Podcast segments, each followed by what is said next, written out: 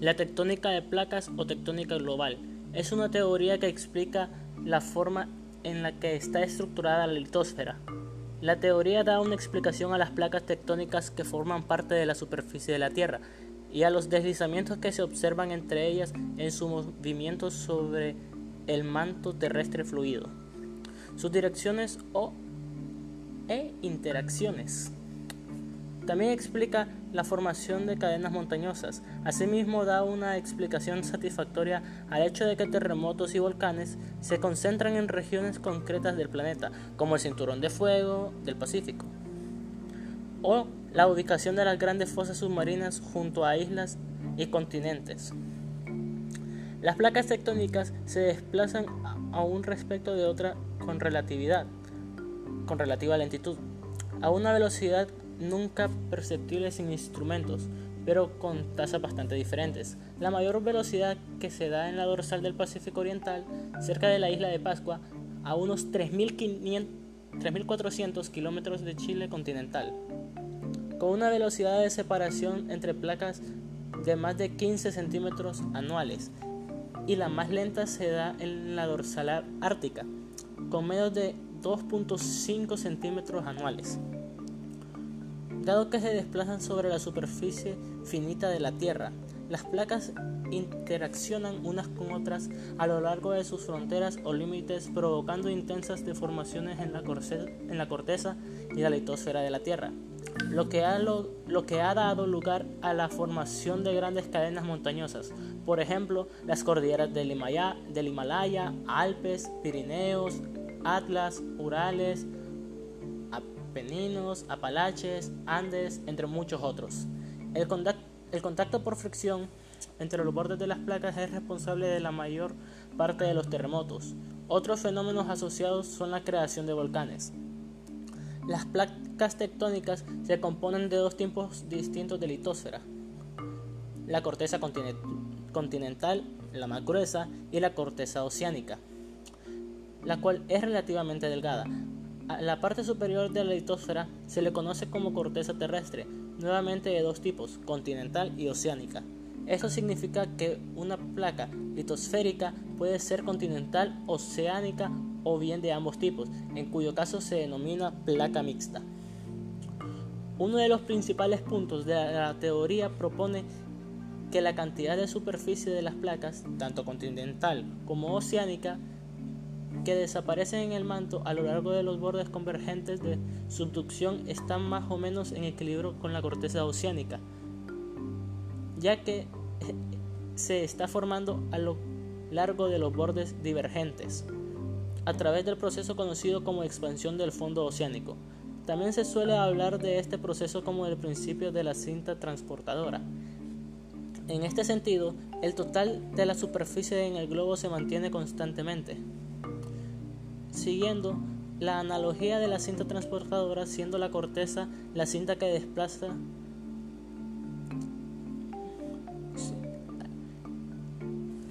Siendo, siguiendo la analogía de la cinta transportadora, siendo la corteza la cinta que desplaza gracias a las fuertes corrientes convectivas de la astenósfera, que hacen las veces de las ruedas que transportan esta cinta, uniéndose la corteza en las zonas de convergencia y generándose un nuevo piso oceánico en las dorsales.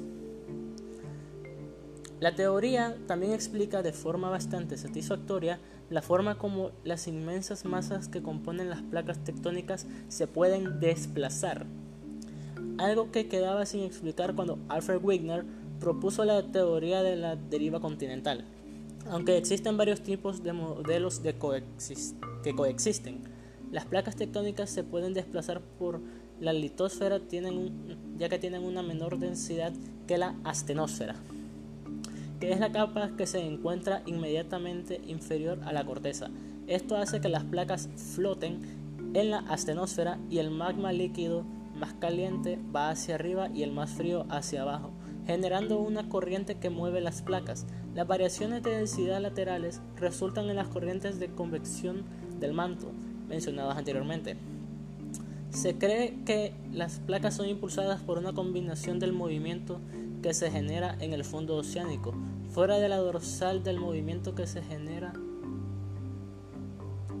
por las placas tectónicas. Una explicación diferente consiste en, las diferentes fuerzas que se generan con la rotación del globo terrestre y las fuerzas de la marea del Sol y de la Luna. La importancia relativa de cada uno de estos factores queda muy poco clara y es todavía un debate. Ahora pasamos al vulcanismo. El vulcanismo o volcanismo es el fenómeno de erupción de roca fundida en la superficie de la Tierra o en un planeta o luna de superficie sólida, donde la lava y los gases volcánicos entran en erupción a través de una ruptura en la superficie llamada ventilación. Incluye todos los fenómenos todos los fenómenos resultantes del magma dentro de la corteza o en el manto del cuerpo, que se elevan a través de la corteza y forman rocas volcánicas en la superficie. Las erupciones son causadas por una acumulación de presión debajo de un volcán. La roca fundida sigue presionando hacia arriba, pero no puede avanzar. Su fuerza aumenta ya que se sigue acumulando material caliente. Por último, la superficie cede y se puede producir una erupción volcánica. Los volcanes, al realizar erupciones, provocan movimientos en la corteza terrestre, es decir, sismos o temblores locales. Además, al darse una erupción, la salida de gases y cenizas provoca que la atmósfera se contamine y se traslade a las poblaciones más cercanas al volcán. También puede provocar lluvia ácida. Esta consiste en precipitaciones que contienen sustancias provenientes de la erupción del volcán y que provocan daños a los bosques y zonas de cultivo. Uno de los beneficios más importantes que brinda el vulcanismo es la formación de acuíferos y manantiales a partir del agua contenida en las rocas. Gracias por su atención.